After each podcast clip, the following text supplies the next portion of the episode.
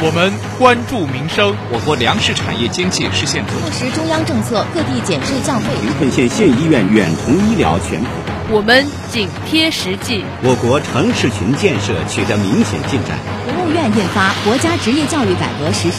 脱贫攻坚战已进入决胜关键阶段，我国着力解决两不愁。我们追求发展。国务院印发关于支持自由贸易试验区深化改革。天宫二号受控离轨按期归来。中国在实现中国梦，必须走中国特色。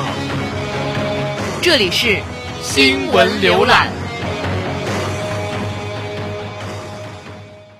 亲爱的老师们、同学们，欢迎走进本期的新闻浏览。我是于静浩，我是郭欣怡。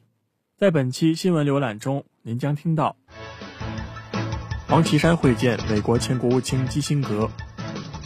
国务院安委会开展为期三个月的全国安全生产集中整治。哥伦比亚首都宣布实施宵禁。法国军舰抵达格鲁吉亚港口，参加联合军事训练。首先，请您收听国内部分。王岐山会见美国前国务卿基辛格。新华社十一月二十三日电，国家副主席王岐山二十三日在中南海会见美国前国务卿基辛格。王岐山说。中美关系具有世界影响，双方共同点远大于差异，合则两利，斗则两伤。合作是双方唯一的正确选择，相互尊重、增进了解、求同存异是双方应有的相处之道。历史、现实和未来紧密相连，中美双方要切实按照习近平总书记和特朗普总统多次会晤确定的方向和原则，用更宽广的视野和更长远的眼光，客观理性的思考和把握双边关系中一系列重大战略问题。保持定力，克服困难，迎接挑战，共同推进以协调、合作、稳定为基调的中美关系。基辛格表示，认识和处理好美中关系需要宽广的思想和历史哲学的思辨，对话和沟通是双方关系的基础。希望双方尽全力为两国关系发展带来创造性积极成果。国务院安委会开展为期三个月的全国安全生产集中整治。新华社十一月二十三日电。国务院安全生产委员会于二十三日印发《全国安全生产集中整治工作方案》，在全国范围内对危险化学品等重点行业领域开展为期三个月的安全生产集中整治。全国安全生产集中整治将针对政治站位不高、红线意识不强、安全责任缺位、隐患排查不扎实、监管执法宽松软等问题进行综合整治，突出加强危险化学品领域整治。全面整治化解系统性安全风险，针对源头管理失控、监管责任悬空、安全管理制度不落实等问题进行重点整治，同时深化煤矿、非煤矿山、消防、交通运输、建筑施工、城市燃气、烟花爆竹等其他重点行业领域安全整治。中国海警局全面部署打击海上非法采砂活动。新华网十一月二十三日电，今年以来。中国海警局针对海上非法开采、运输海沙行为，集中力量开展专项打击，全力推动海沙问题治理，已查办海沙案件二百二十起，查扣各类船舶二百七十七艘，海沙二十一点七六万吨，抓获涉案人员两千四百八十三名。工作部署会分析了当前海上非法采砂形势，并就下一步共同推进海沙问题治理进行了部署。要求各级海警机构充分认识海沙问题治理的重要意义，进一步加强重点海域执法监管，加大违法行为查处力度，斩断供应通道，持续开展打击，主攻大案要案，常态保证高压严管，主动加强与各涉海部门协作配合，建立区域协作机制，推进协作联动，实现综合治理，切实保护海洋生态环境，维护海上治安稳定。中央机关遴选选调公务员经开考，计划选拔三百一十八人。中国新闻网十一月二十三日电，根据国家公务员局此前公布的公告，二零二零年度中央机关公开遴选和公开选调公务员考试的笔试将于今日上午举行。本次公开遴选和公开选调工作，中央机关共有四十七个部门参加，计划选拔三百一十八人。相较于被更多人所熟知的国考，不少人对公务员的遴选选调较为陌生。从遴选和选调公务员的报名范围来看，与国考报名限制条件相对较少不同，公务员的遴选选调更具针对性，据介绍，这是自2010年以来中央机关第十次开展公开遴选工作。经过多年探索和实践，这项工作逐步制度化、规范化、常态化，畅通了基层公务员向上流动的渠道。一大批优秀基层公务员进入中央机关工作，优化了中央机关公务员队伍来源和经理结构，逐步建立了来自基层的公务员培养选拔机制。中国北斗导航卫星在轨数量突破五十颗。新华网十一月二十三日电，十一月二十三日，由中国航天科技集团有限公司医院抓总研制的长征三号乙运载火箭，搭配远征一号上面级。以一箭双星的方式，将两颗北斗三号卫星成功送入预定轨道。此次发射是长征三号甲系列运载火箭的一百零七次发射，也是该系列运载火箭今年的第十一次发射。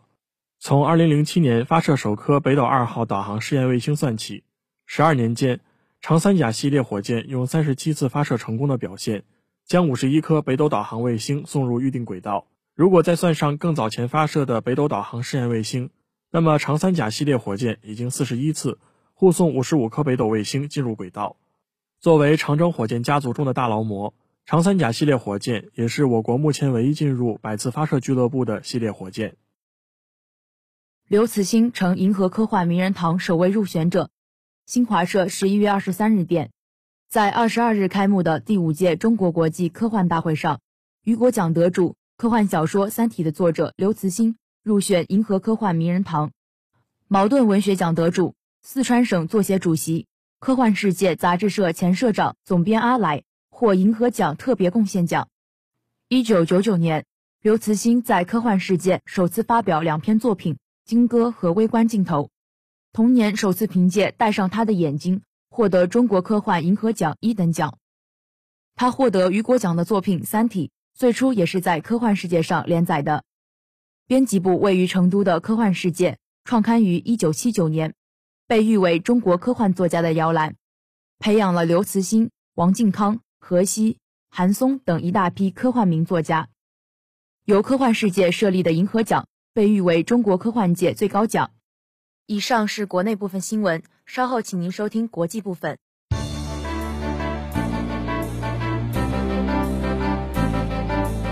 闻说国内大事。呈现神州风采，见证世界风云，展示环球万象，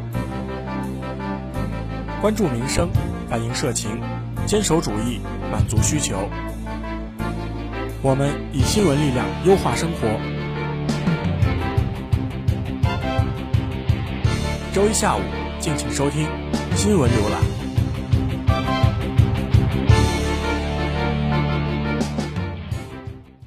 以下是国际部分。哥伦比亚首都宣布实施宵禁。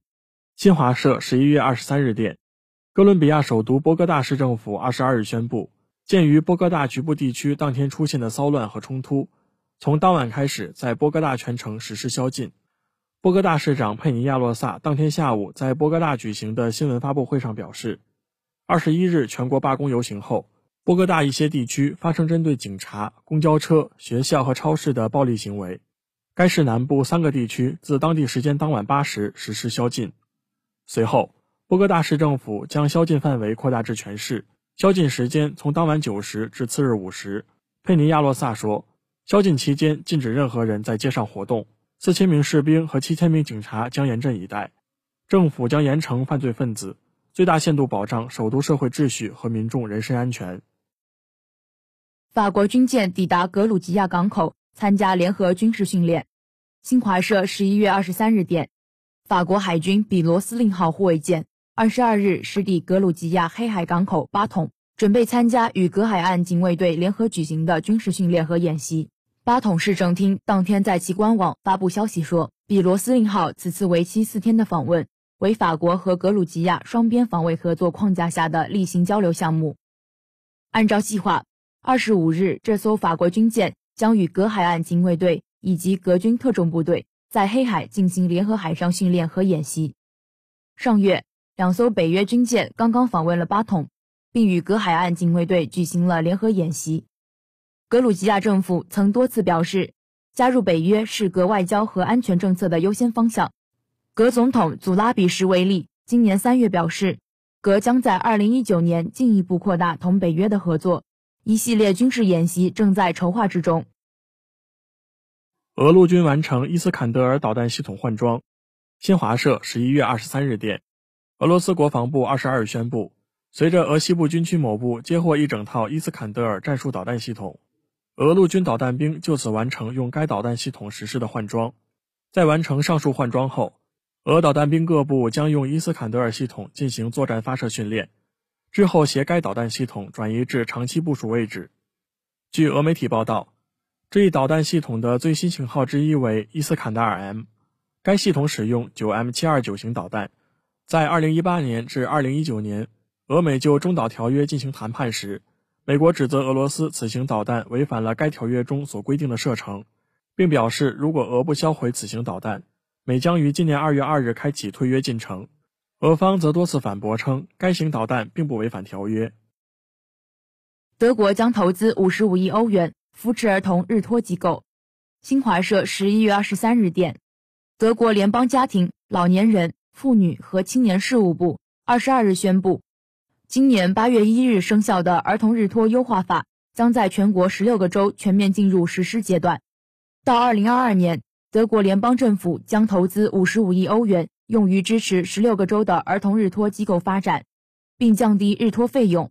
这笔预算旨在改善德国幼儿教育质量，具体将用于增加日托机构的接纳能力和幼教人员的继续教育，为德语水平有限的儿童提供语言支持，以及延长日托时间等。具体实施计划将由各州结合自身情况制定。据悉，这笔预算的三分之二。将用于改善儿童日托服务质量，包括培训专业幼教人员、改善幼教待遇等。三分之一将用于降低日托费用，为家长减负。英保守党一周募得五百七十万英镑政治捐款，比工党多二十五倍。新华社十一月二十三日电，英国选举委员会二十一日说，保守党六日至十二日募得五百七十万英镑，工党募得二十一点八五万英镑。另外。同期捐赠给所有党派的款项中，百分之八十七捐给保守党。另外两个较小党派自由民主党和英国脱欧党同期分别募得二十七点五万英镑和二十五万英镑。路透社报道，保守党的强大吸金能力就像一把双刃剑，既凸显约翰逊的受欢迎程度，又印证工党对保守党的指责，即保守党是亿万富翁、银行家和商业巨情的大本营。本月十六日发布的四项民调显示。保守党所获民意支持率领先工党十至十七个百分点，创下二零一七年以来新高。约翰逊押宝下月议会选举，希望打破脱离欧盟僵局，以多数党优势推动新版脱欧协议在议会过关，并在新期限，即明年一月三十一日脱离欧盟。内塔尼亚胡被正式起诉，以色列政治危机恐加剧。新华社十一月二十三日电，以色列检方二十一日。以受贿、欺诈和背信三项罪名正式起诉总理本雅明·内塔尼亚胡，使他成为以色列历史上首名在位期间受到刑事指控的总理。以色列法律没有规定总理受到起诉必须下台，内塔尼亚胡本人也无意辞职。不过，这起法律诉讼可能进一步加剧持续数月的政治危机。内塔尼亚胡今年两次阻隔失败，不得不把阻隔权交给对手。及蓝白党领导人本尼甘茨，甘茨二十日宣告他阻隔同样失败。下一步，议会必须在三周内从一百二十名议员中推举一人，只要后者能获得至少六十一人举荐，就可获得阻隔权。否则，以色列将举行一年内第三次议会选举。独立智库以色列民主研究所上月所做的一项民调显示，百分之六十五的以色列人认为，内塔尼亚胡如果受到起诉。理应辞职，支持他留任的受访者只占百分之二十四。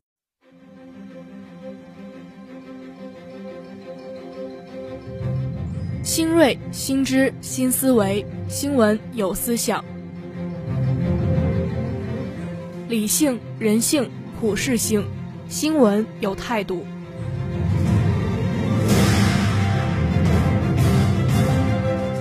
从国内到国际。新闻浏览，我们提供你想要的新闻。以下是一组简讯。新华社十一月二十三日电，浙江用区块链等科技手段助推社会信用治理。新华社十一月二十三日电，大地之子黄大年《新昆虫记》多部科普题材佳作入选少年中国作品名录。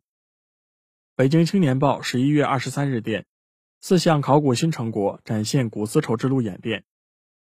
新华社十一月二十三日电，肯尼亚山体滑坡造成至少二十四人遇难。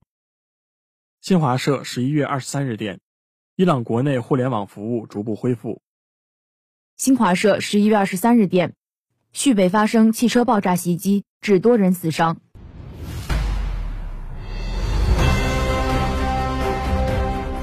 关注最权威的党政要闻，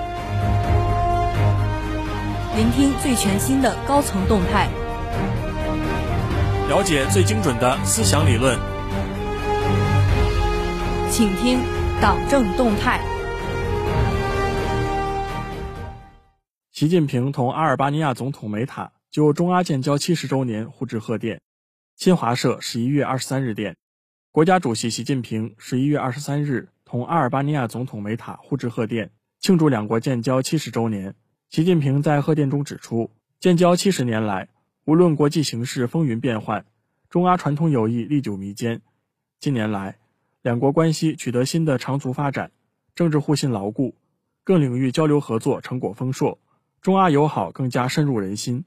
新形势下，中阿合作面临良好机遇和广阔前景，我方高度重视中阿关系发展。愿同梅塔总统一道努力，以两国建交七十周年为契机，推动中阿携手共建“一带一路”，双边关系不断迈上新台阶，造福两国和两国人民。梅塔在贺电中表示：“我高度评价建交七十年来阿中友好关系取得的积极进展。习近平主席提出的共建‘一带一路’倡议，以及近年来中国中东欧国家合作机制，将为阿中关系开辟新前景。让我们共同努力。”推动二零一九年成为阿中互利合作迈向更高水平、两国人民更加亲密的一年。同日，国务院总理李克强同阿尔巴尼亚总理拉玛也互致贺电。李克强表示，中方愿同阿方共同努力，以两国建交七十周年为新起点，弘扬传统友谊，深化双边互利合作，加强在中国、中东欧国家合作等多边机制内的协调配合。推动中阿关系和中国中东欧国家合作取得更大发展。拉玛表示，我仅对中方几十年来给予阿方的支持和帮助表示衷心感谢。阿方愿进一步推动阿中关系发展，促进两国互惠互利合作。大千世界无奇不有，新鲜事情闻所未闻，国内国外妙趣轶事。事事都有不同看点，奇闻异事带您走进另类新闻事件。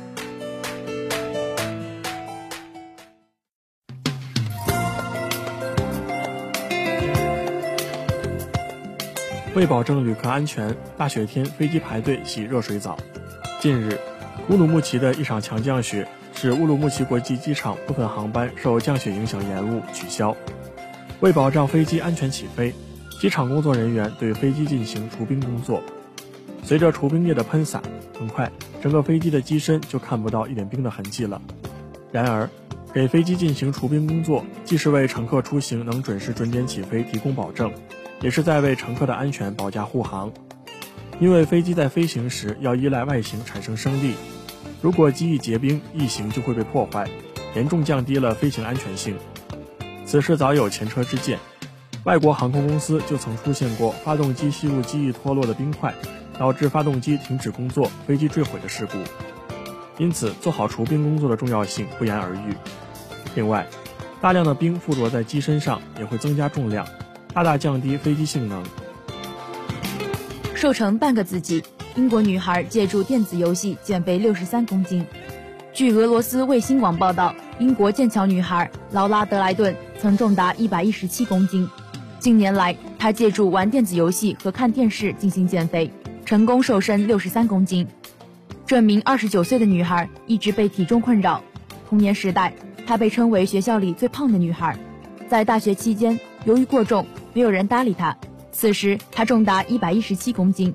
随后，德莱顿去埃及度假，他意识到自己害怕在公共场合穿着泳衣。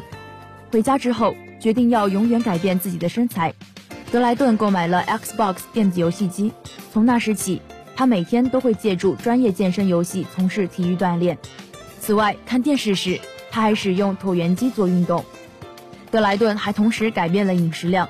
由于这些所有的努力，两年内他减到五十四公斤。随后，他进行了使恢复皮肤下垂的整形手术。如今，德莱顿定期参加长跑比赛，进行规律的运动。